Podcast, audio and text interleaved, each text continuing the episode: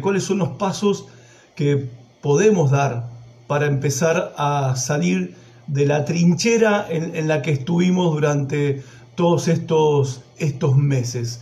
Saben que en la Primera Guerra Mundial eh, se empezó a desarrollar el mal entre los soldados que se le denominó el pie de trinchera. Eh, los soldados tenían que pasar tanto tiempo en trincheras húmedas, donde el sol no daba, con un frío terrible, que empezaron a sufrir problemas obviamente en los pies.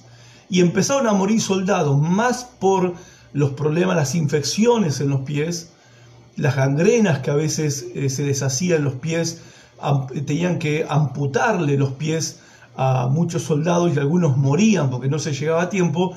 Fueron muertos muchos soldados por causa del mal del pie de trinchera que por causa de los tiros o las balas del enemigo.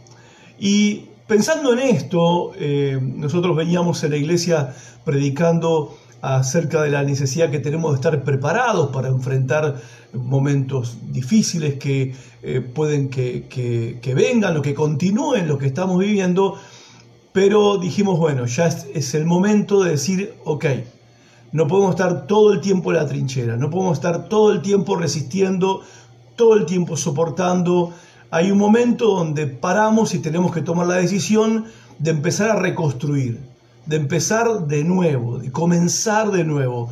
Sí, desde donde estamos, aunque sea todo escombros, aunque sea todo ruina.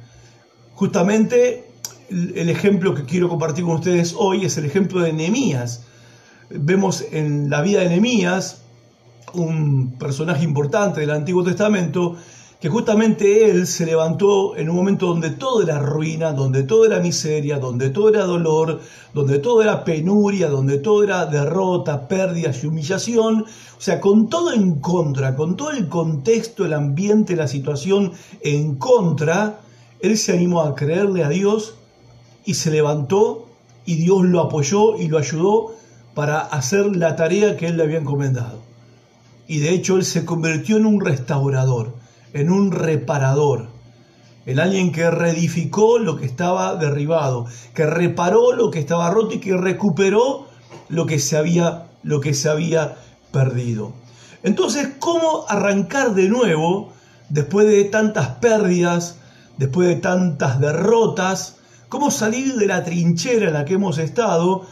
¿Cómo tomar la decisión de decir, bueno, basta, ya es hora de empezar de nuevo. El ejemplo justamente es el ejemplo de Nehemías. Nehemías vivió en un tiempo donde el pueblo de Israel estaba en la cautividad, estaba cautivo, durante 70 años habían estado cautivos en Babilonia. Nehemías era uno de los cautivos, un esclavo que trabajaba para el rey de Persia en ese momento, el rey Artajerjes, y él recibe noticias él pregunta, recibe visitas de sus paisanos que venían de eh, la tierra de los judíos, venían de la ciudad de Jerusalén, y él pregunta por el estado en el que estaban. Y la respuesta fue demoledora, la respuesta lo, lo golpeó muy fuerte dentro de él al enterarse del estado penoso, triste en el que se encontraban las personas en Jerusalén después de 70 años de cautiverio, de haber sido invadidos, saqueados, de haber sido masacrados, en una situación terrible que creo que no es comparable con lo que estamos pasando ahora, ¿no? Pero los principios nos van a servir a nosotros justamente para ver cómo hizo él ante esa situación eh, terrible, cómo hizo él para empezar de nuevo, para comenzar de nuevo. Y la reacción de él fue eh, fueron tres pasos y sencillos pero profundos a la vez. El primer paso fue duelo, el segundo fue ayuno y el tercero fue oración a Dios pidiendo ayuda. O sea, hizo duelo delante de Dios, ayunó ante Dios y oró a Dios y le pidió a Dios ayuda. ¿Y el resultado cuál fue? Bueno, una mente renovada, una fe restaurada que lo animó a Nehemías a levantarse en medio de las ruinas y Dios lo apoyó. Dios estuvo con él.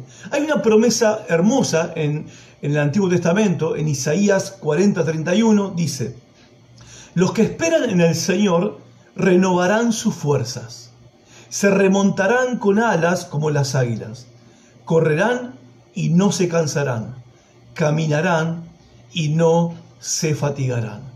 Los que esperan en el Señor, los que tienen su esperanza en Dios, bueno, aquellos que tienen su esperanza en Dios, tienen la promesa de que Dios estará con ellos para renovar sus fuerzas. La promesa de Dios de que van a remontar alas, como las águilas, que van a levantar vuelo otra vez, que van a volver a correr y no se van a cansar.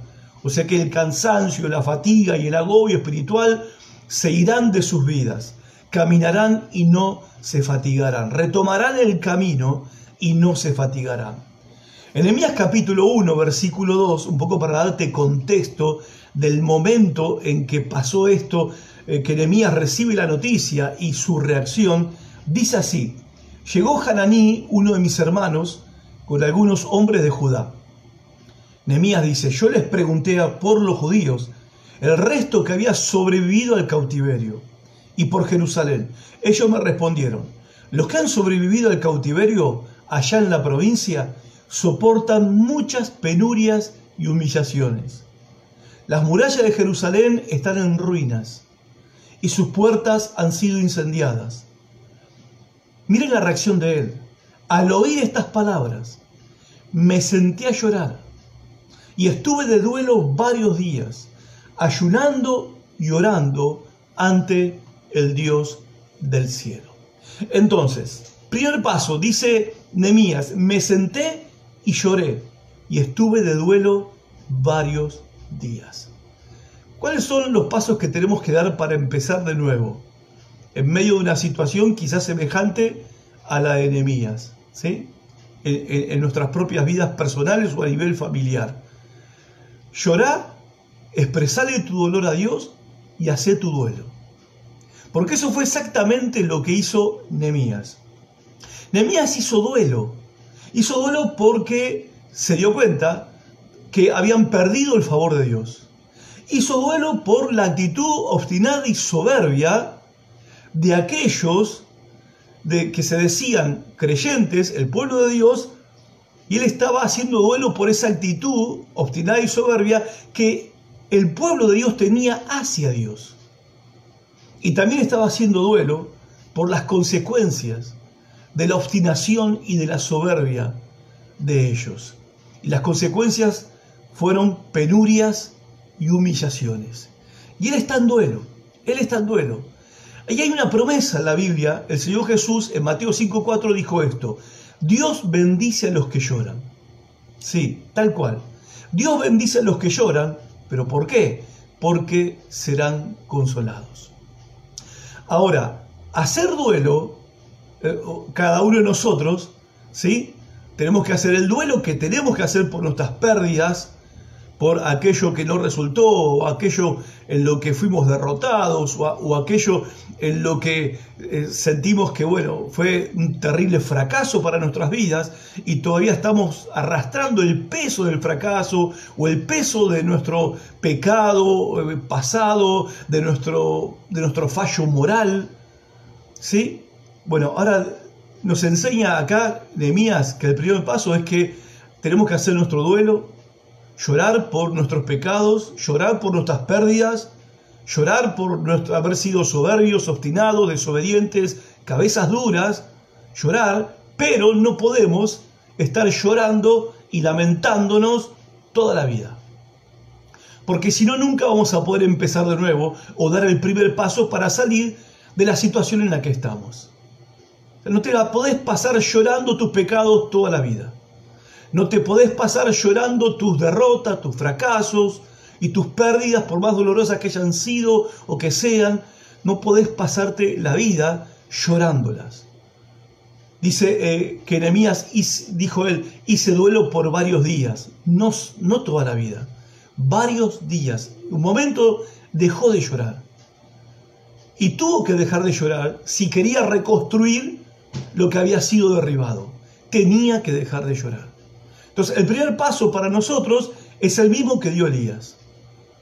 Llorar lo que tengas que llorar, expresarle tu dolor a Dios y hacer el duelo que tengas que hacer. Porque Dios promete consolación. La consolación es una de las maravillosas promesas de Dios. Ahora, la consolación es una bendición, pero también trae bendiciones añadidas. Miren lo que dice el Salmo 94. Dice, cuando las dudas llenaron mi mente, tu consuelo me dio renovada esperanza y alegría. ¿Qué está diciendo acá el salmista? Que, que, cuando el consuelo de Dios vino a su vida, después que él lloró sus penas, que hizo su duelo, se lamentó de sus pecados y sus derrotas y fracasos delante de Dios, el Señor le trajo consuelo. O sea, el Señor no estaba ahí para juzgarlo, no estaba ahí para condenarlo, no estaba ahí para acusarlo, estaba ahí para consolarlo. Pero, y dice el salmista,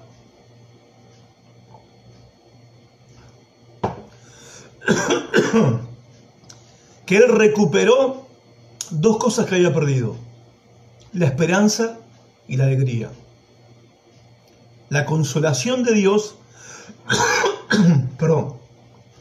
trae la recuperación o la restauración de la esperanza y de la alegría en la vida de nosotros. Salmo 30 dice, el llanto puede durar toda la noche, pero la alegría viene con la mañana. Otra vez, el consuelo de Dios trae alegría. Recuperamos la alegría que habíamos perdido.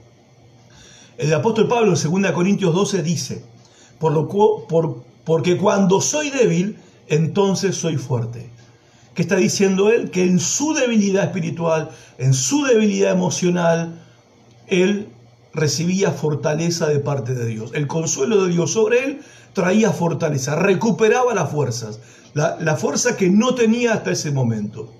Entonces, la consolación trae promesas, trae bendiciones que son prometidas por Dios. Cuando uno es consolado por Dios, uno recupera la alegría que perdió, uno recupera la esperanza que perdió y uno recupera las fuerzas que no tiene. O sea, lo que muchos están necesitando para poder empezar de nuevo es recibir consolación de Dios. Ahora, no vas a ser consolado por Dios si primero no vas y lloras tus penas las que tengas que llorar. O sea, no te estoy obligando a que vayas y llores y hagas fuerzas para llorar. No, no, no, no. Pero si tenés que llorar pérdidas y lamentarte por tus pecados, por tus errores morales, tus fallas morales, por tus fracasos, mm, tenés que llorar y lamentarte por eso, hacelo. Hacelo delante de Dios, hacelo. Habla con Dios y hacé el duelo que tenés que hacer delante de Dios. Y lamentate por tus malas decisiones, las que hayas tomado. ¿Sí? Ahora bien, algunos me dicen, pastor, pero yo no puedo eh, a veces orar porque eh, me pongo a hablar con Dios y, me pongo a llorar, me pongo a llorar y no pueden hablar con Dios. Cuando están en este estado de tristeza, de angustia, de pérdida, de dolor, dicen no puedo orar porque me pongo a llorar y no paro de llorar. Bueno, una cosa que podés hacer es escribir. ¿Cómo te sentís? escribilo en una hoja. Me parece que es mejor escribirlo en una hoja para después leerlo, ¿sí? Y leerlo delante de Dios, lo que vos sentís adentro tuyo, podés plasmarlo en un papel y leerlo. Creo que es mejor eso que estar publicando frases, ¿sí? En, en Facebook o en Instagram, ¿no? Tipo, estoy mal, eh, que me quiero matar, eh, la vida es una porquería, no sé para qué uno es bueno con los demás y después nadie es agradecido.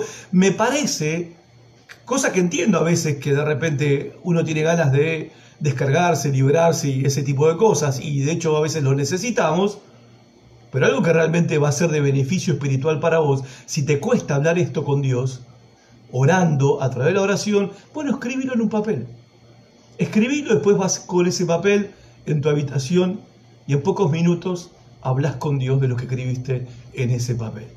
Pero tenés que terminar tu duelo, ¿ok? Tenés que dejar de lamentarte, tenés que dejar de llorar. Ese es el primer paso para empezar de nuevo. Segundo paso, Nemías ayunó. ¿Qué significa el ayuno? Bueno, en, primer lugar, significa que uno deja de comer. Nemías dejó de comer y aparentemente también por varios días. Ahora, esa es la parte, digamos, de la actividad del ayuno. Ahora, la intención del ayuno, ¿cuál es? Yo evito comer no porque mi sacrificio y que, y que me estoy muriendo de hambre, entonces Dios le da pena que tengo hambre y me conteste la oración. No, el ayuno no es para sufrir. El ayuno significa que estoy tan compenetrado en lo que deseo que Dios haga, que voy a poner todo mi enfoque y mi atención en Dios. Entonces, no tengo tanto hambre, no tengo tanto apetito. Y si tengo que sacrificar esta comida para estar más tiempo con Dios en oración, para leer la Biblia, para hablar con Dios de lo que me está pasando o de lo que me pasó, lo voy a hacer, porque no hay nada más importante en este momento en mi vida que terminar con este estado en el que estoy y empezar de nuevo. Empezar a reconstruir lo derribado, empezar a reparar lo que se rompió, empezar a restaurar, ¿sí? Las ruinas, ¿ok? Y salir de este estado en el que, en que la situación nos metió a muchos, ¿ok? Ahora, ¿qué dice Nehemías? Que él se dedicó a ayunar porque él se enfocó en Dios. Se enfocó en este asunto. Puso su atención. Mire lo que dice Joel capítulo 2. Vuélvete, dice Dios, vuélvete a mí con todo tu corazón, con ayuno, llanto y lamento. O sea, el, ayuno, la intención del ayuno es poner mi atención y mi enfoque en Dios, concentrarme en Él. Daniel capítulo 9, capítulo 9 dice, así que presté atención al Señor para buscarlo con oración y súplicas y con ayuno. Fíjense que el ayuno siempre va con buscar a Dios con todo el corazón, prestarle atención al Señor y buscarle con súplica, buscarle con oración. O sea, esa es la clave del ayuno, que si representa o ejemplifica mi enfoque en Dios. Dice Primera Crónicas 22, pon ahora tu corazón y tu alma en buscar al Señor tu Dios. Entonces, el segundo paso para empezar de nuevo en medio de la situación que nos encontramos, ¿sí? dice el texto, poné ahora tu corazón y tu alma en buscar al Señor tu Dios. Es bueno distraerse un poco, ¿sí? Todos necesitamos en algún momento distraernos. Pero a veces nos podemos dejar llevar por las distracciones o por cosas que nos distraen nuestra atención de lo importante. Si vos estás en una situación parecida como la de Nehemías y te das cuenta que llega un momento que tenés que cortar con este estado de lamento y de llanto, de angustia, de dolor, de penuria, y em, querés empezar de nuevo, pero no ves la manera, bueno, vas a tener que tomar la decisión que por un tiempo enfocarte en Dios. Por un tiempo quizás sea bueno que te desentiendas un poco de tus redes sociales, que practiques un aislamiento social no obligatorio, sino voluntario, ¿sí? lo más que puedas, para concentrarte en esto, para concentrarte, mejor dicho, en Dios, para buscar a Dios, para orar a Dios, para hablar con Dios, para leer su palabra, también para escuchar a Dios hablando a tu vida, para recibir la consolación de Dios. Porque si de repente nosotros no tomamos esta decisión, de concentrarnos en Dios, puede entonces que no sea realmente eh, una necesidad en nosotros el querer empezar de nuevo. Quizás sea un simple deseo, oh sí, qué bárbaro, me gustaría empezar de nuevo, pero realmente no lo queremos con todo el corazón. Y si realmente lo queremos con todo el corazón, y queremos de verdad, aun cuando las circunstancias alrededor no cambien, queremos empezar a reconstruir, queremos empezar a reparar, queremos empezar a levantar de nuevo lo que está caído, si realmente lo deseamos, vamos a desear buscar a Dios con toda el alma y con todo el corazón. Entonces, segundo consejo, el segundo paso es enfócate en Dios. Y si podés ayunar, mejor todavía. Pero lo interesante del ayuno es que te enfoques en Dios, que te concentres en Él, que lo busques a Él con todo tu corazón. Y el consejo es aislate un poco. De, eh, a ver, evita las distracciones innecesarias. ¿Ok? Evita distraerte con cosas que no te ayudan a empezar de nuevo. Y menos te te dejes distraer con cosas del pasado, o sea, con cosas que ya ocurrieron que no se pueden resolver, que ya no se pueden cambiar. Enfócate en Dios. Tercer paso, dice Nehemías, y oré ante el Dios del cielo. El tercer paso es pedirle ayuda al Señor. Porque para empezar de nuevo necesitamos ayuda de Dios. Sin duda. El Salmo 28 dice el salmista, Señor, roca mía, te pido ayuda. Así de sincero, así de simple, así de sencillo. y así también como Dios escucha nuestra oración. Porque pedir ayuda eh, demuestra humildad de parte nuestra. Y Dios da gracia a los humildes. Aquellos que no creen que necesitan la ayuda de Dios, no pueden esperar nada de Dios. Quizás tampoco lo quieren. Quieren nada de Dios. Y bueno, está bien, cada uno con su tema. Está bien. Pero si vos estás en un punto de tu vida donde decís, che, pará, tengo que empezar de nuevo. Tengo que hacer algo con mi vida. Tengo que volver a enfocarme. Tengo que volver a levantarme. Bueno, lo que tenés que hacer es pedirle ayuda al Señor. Y eso va a demostrar un corazón humilde. Ahora él le pide ayuda a Dios y lo hace a través de una oración. Nehemías capítulo 1, verso 5. Entonces dije, oh Señor, Dios del cielo, el Dios grande y temible, que guarda, que guarda su pacto de amor con los que lo aman y obedecen sus mandamientos. Esté atento tu oído y abierto tus ojos para oír la oración que tu siervo hace delante de ti día y noche por tus siervos, el pueblo de Israel. Confieso los pecados que nosotros, los israelitas, incluyéndome a mí mismo, y a la casa de mi padre, que hemos pecado y hemos cometido contra ti. Él está pidiendo ayuda a Dios y a través de la oración. ¿Qué es lo que hace Nehemías en primer lugar cuando está orando? Reconoce quién es Dios. Si vas a hablar con Dios, lo primero tenés que, tenés que reconocer quién es Él. Por eso cuando Jesús nos enseñó a orar, dijo, cuando ustedes oren, oren así. Padre nuestro que estás en los cielos, santificado sea tu nombre. Reconoce quién es Dios. Y en el caso de Nehemías, él dice cuatro cosas acerca de Dios. Que Él es Señor, que Él es el Dios del cielo, que Él es el Dios grande, es que es el Dios temible. Cinco cosas. Y el Dios que es fiel porque guarda su pacto de amor con los que lo aman. Él dice cinco cosas acerca de quién es Dios. Él es el Señor. Él es el dueño de nuestras vidas. Él es el amo de nuestras vidas. Él es el Señor de nuestras vidas. Él es el jefe supremo de nuestras vidas. Dependemos de Él. Él es el Dios del cielo. Significa que Él es el creador de todas las cosas y que Él está en control de la creación. De lo que pasa en el cielo y de lo que pasa en la tierra. Él está en control de todas las cosas que Él mismo ha creado. Él es Dios grande y temible.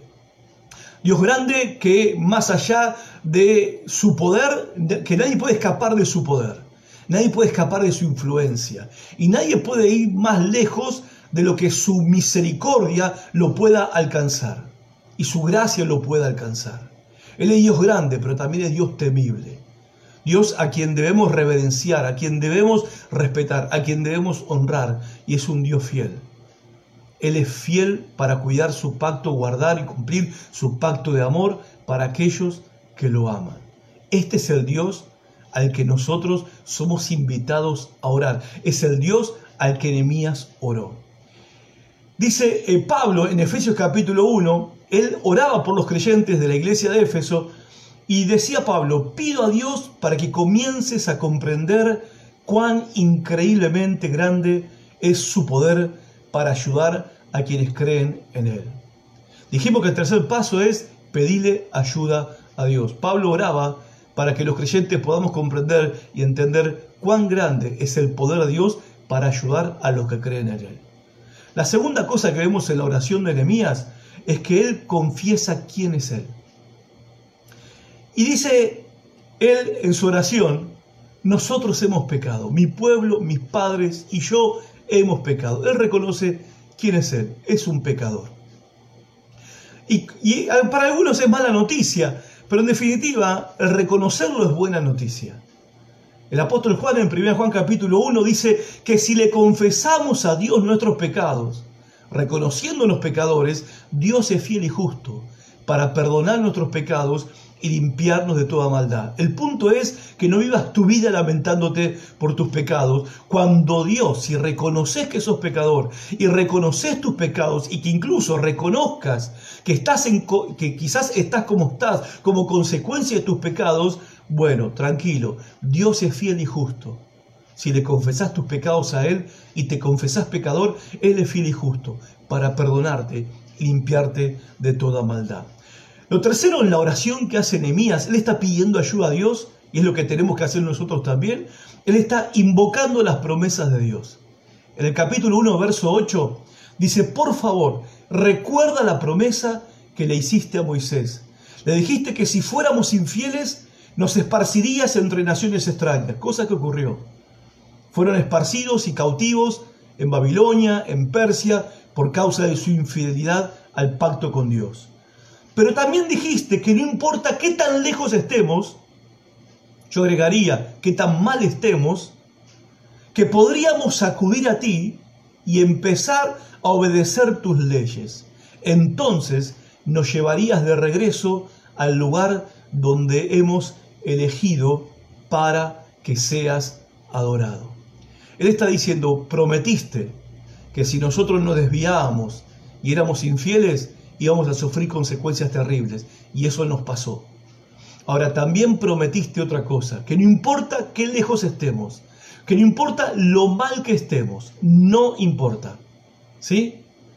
Lo que tenemos que hacer nosotros, si nosotros, tú dijiste, si nos volvemos a ti y confesamos nuestros pecados y, volvemos a ser fieles a ti, vos nos vas a hacer volver, vos nos vas a hacer regresar, vos nos vas a restaurar.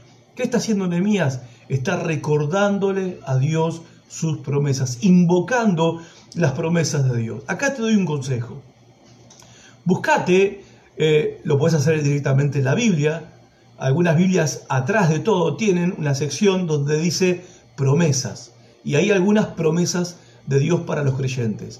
Algunos Nuevos Testamentos tienen después al final los salmos. En los salmos hay muchas promesas para los creyentes. Pero si no, en YouTube o en la Biblia, o en, la Biblia online, ¿sí? podés buscar promesas de Dios. Y de esas promesas de Dios, en internet, en Google, lo buscas. Promesas de Dios van a aparecer miles de promesas de Dios que están en la Biblia. De esas promesas, ¿por qué no elegís dos o tres promesas de Dios que tengan que ver con las necesidades que tenés en este momento, con tu situación actual, que tenga que ver con cómo vos te encontrás en este momento? y escribílas en un papel y llevarle a Dios en oración esas promesas, invocando las promesas de Dios. Hacelo. Porque es lo que tenemos que hacer, es lo que hizo Nehemías. Le estamos pidiendo ayuda a Dios. ¿Y, en qué nos basamos para que, para que recibamos la ayuda de Dios? Nos basamos en qué Él lo prometió y qué promesas están en la Biblia.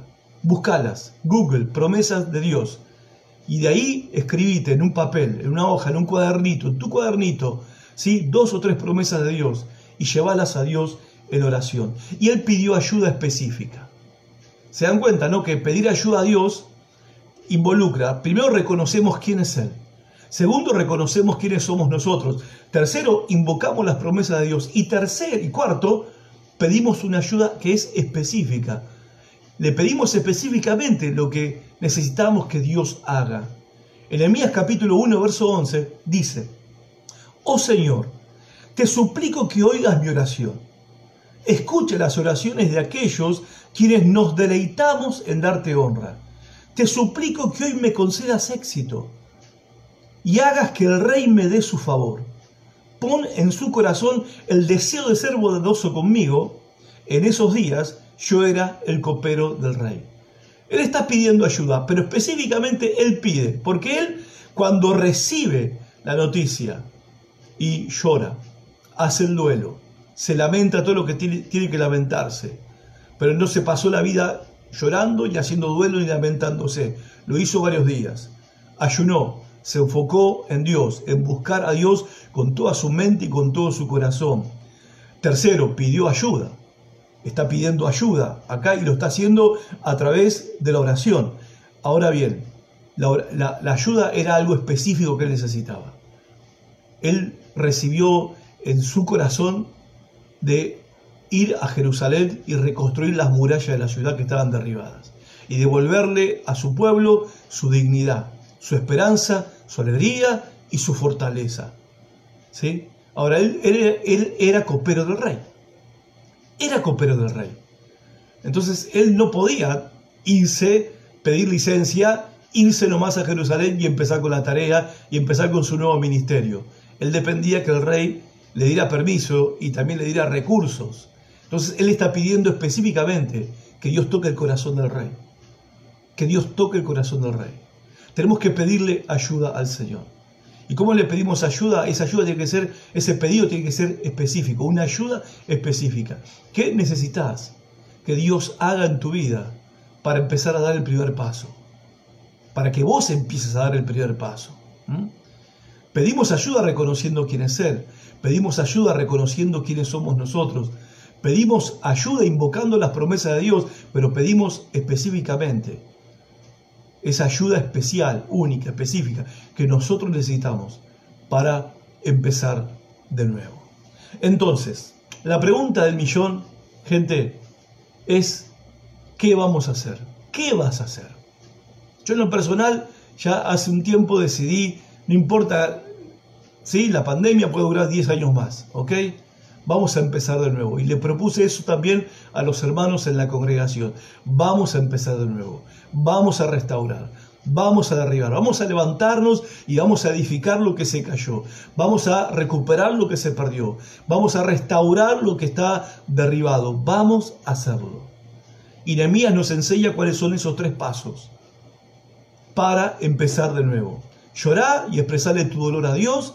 Haz el duelo que tengas que hacer Segundo paso, enfoca tu corazón en Dios. Búscalo con toda tu alma y con todo tu corazón. Y tercero, pedile ayuda a Dios, confiando en que Él va a cumplir sus promesas. Él lo va a cumplir, porque Él es fiel. Y si todavía vos no sos un seguidor de Jesucristo, yo quiero invitarte que hoy tomes la decisión de seguir a Cristo. Tomes la decisión. Porque no hay otro quien te pueda sacar del pozo de tu desesperación. No vas a poder encontrar en este mundo ni en ninguna persona lo que solamente Dios puede hacer por medio de Cristo en tu vida.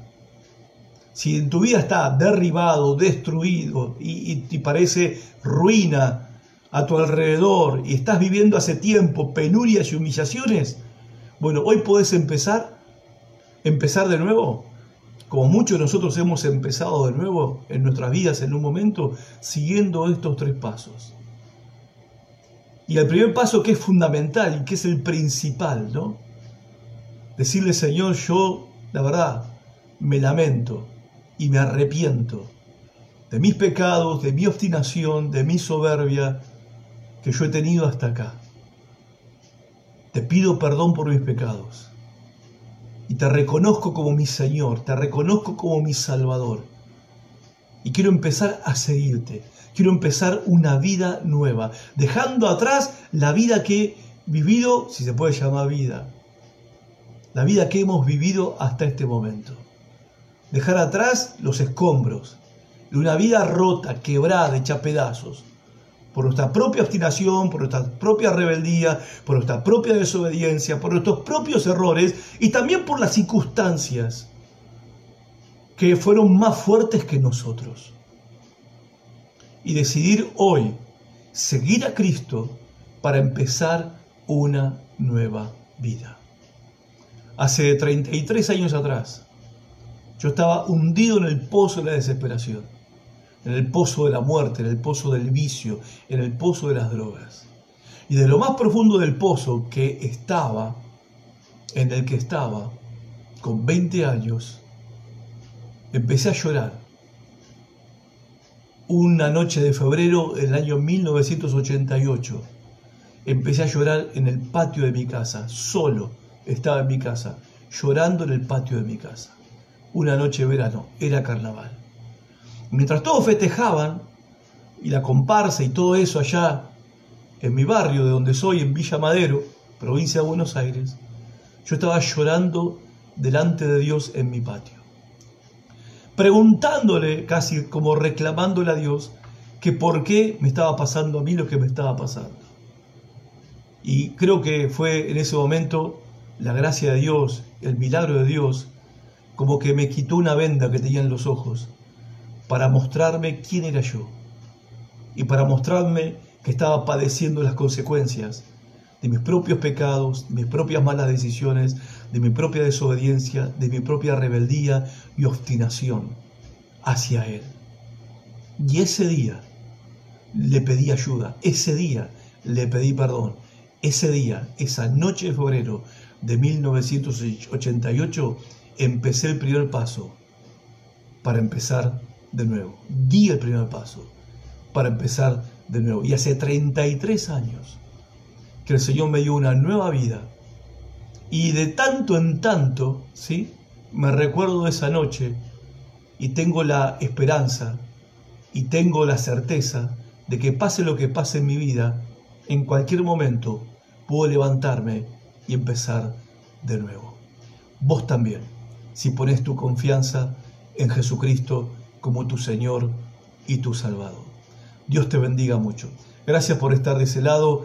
Compartí este audio y este video con tus contactos. Puede que muchos de ellos necesiten también empezar de nuevo y no saben cómo. Hoy aprendimos tres pasos para empezar de nuevo. Dios los bendiga y hasta el próximo encuentro. Chao.